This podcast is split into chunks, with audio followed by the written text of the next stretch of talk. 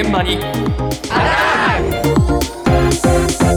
やすこさん混乱気味でしたけど 大丈夫でしたか？失礼しました。これから現場にあった。そうですよ はい、えー、今朝の担当は近藤香織さんです。はい、おはようございます。おはようございます。よかったね。はい、終わっちゃった。かなと思そうって。そうそう一瞬ね。びっくりしました。はい。はい、失礼しました。いいえ、すいません。じゃあ、さてなんですけれどもね。はい今日は。はい、災害が起こった時に、えー。地域とのつながりが大事っていうのはよく耳にしますよね。だけど一方で、町内会自治会っていうのが会長をはじめとするその役員の担い手不足が深刻だっていうのも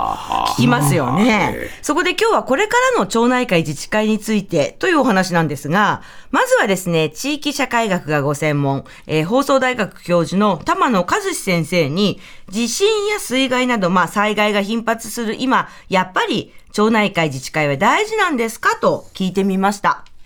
町内会自治会があるからといってあの災害時に役に立つとは限らないんですね。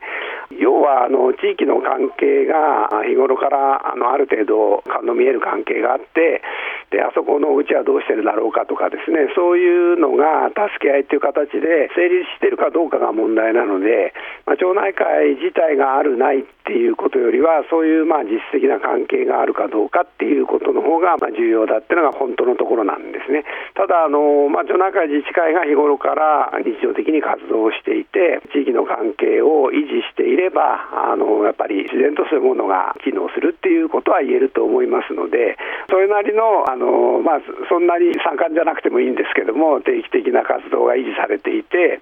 人と人の関係がつながるような機会を保障していればそれなりの意味あるということですね。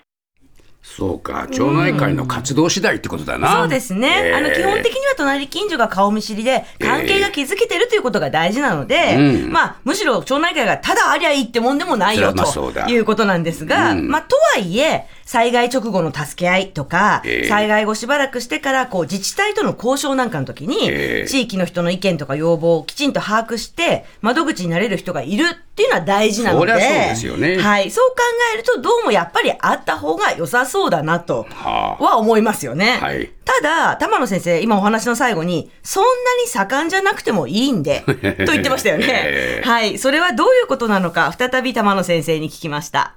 完全になくなったったらそんなに多くは聞かないんですけども、まあ、あのどこもやっぱり活動を見直さないとなかなか担い手もいないし役職者も引き継ぐことが難しいっていうふうになってるのは確かですね。いざっていう時に必要になるものなので日頃はまあできれば誰かが維持してくれてるならば、まあ、自分はそこそこでいいかなっていう感じになるところがあって、まあ、その辺がその日頃の維持という点では非常に難しい組織っていうところがあるんですね。あの日頃からあんまり一生懸命やっちゃうとかえって負担になっちゃってやめちゃえって形になっちゃうと元も子もなくなっちゃうのであその辺はぜひあの見直しながら負担のない形で最低限維持して何かあった時に結集できるようにするっていうようなのを、まあ、何よりも町会の役割というふうに考えていただくのがいいかなというふうに思いますけどね。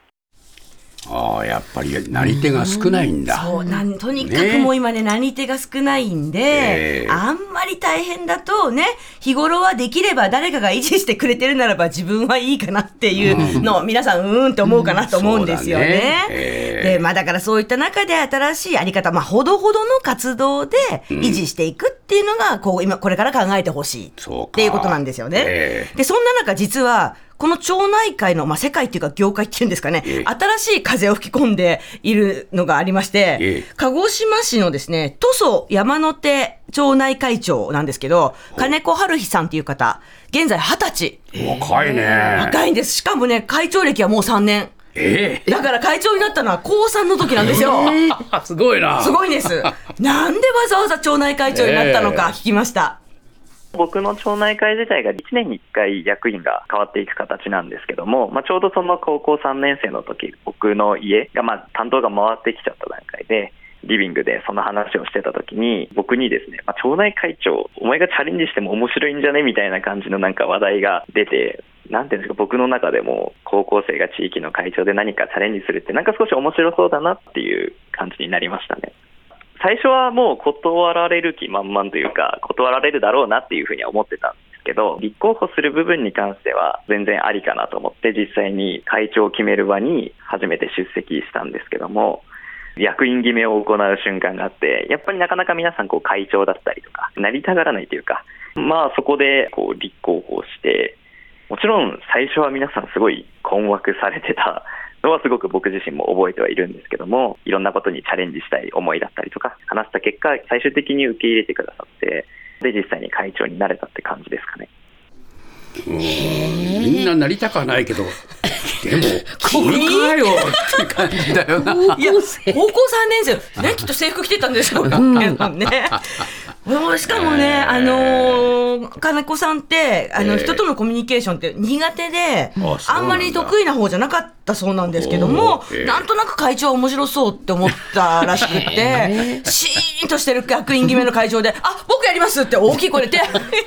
すごいですよね。そう。あー。それでもういよいよなりましたよ。はい。会長になりました。だけど、なんて言うんでしょうかね、もうやっぱりね、高齢化とか人手不足があるから、え昔のようなこう町内会のお祭りとか、ええ運動会とかって負担が大きくてもう現状では難しいんですよ、あこの地区も。そうなんだそうなんです。ということで、金子さん、今までにないやり方で町内会のつながりを作ろうとしています。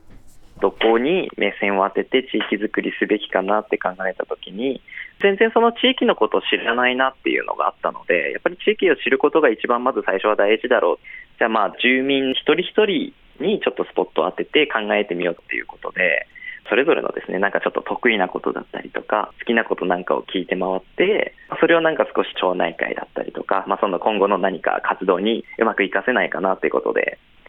例えばですね、新しく引っ越してきた方々への声かけだったりとか、やっぱりなかなか、まあ、僕含めて、すごくハードル高いものだったんですけど、もともと営業されてた方が、私はそういうふうな声かけするのはすごく得意だからっていうふうに言ってくださって、実際にその方にお願いして、本当一周、さらっと声かけするだけでなんか3、4世帯増えたりしてですね、そういうふうな得意なこととか、好きなことでやっぱ地域に貢献してもらって、そういうふうな形で地域を知ったりとか、いろんな住んでる人たちを知るのはすごく僕自身も楽しかったので、すごくやってよかったなと。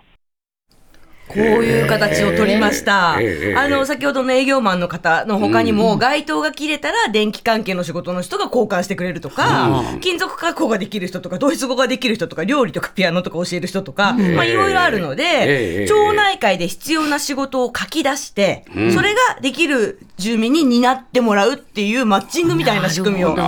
作りました。で、こうすると別に何かイイベントがあるから参加するってわけじゃないので、うん。自分ができることで参加するからハードルは下がりますよね。そうだで、ね。地域の人々との関係も築けますよね。そうだな。ということで、その昔の町内会のことは全然知らない新しい会長の新しい町内会、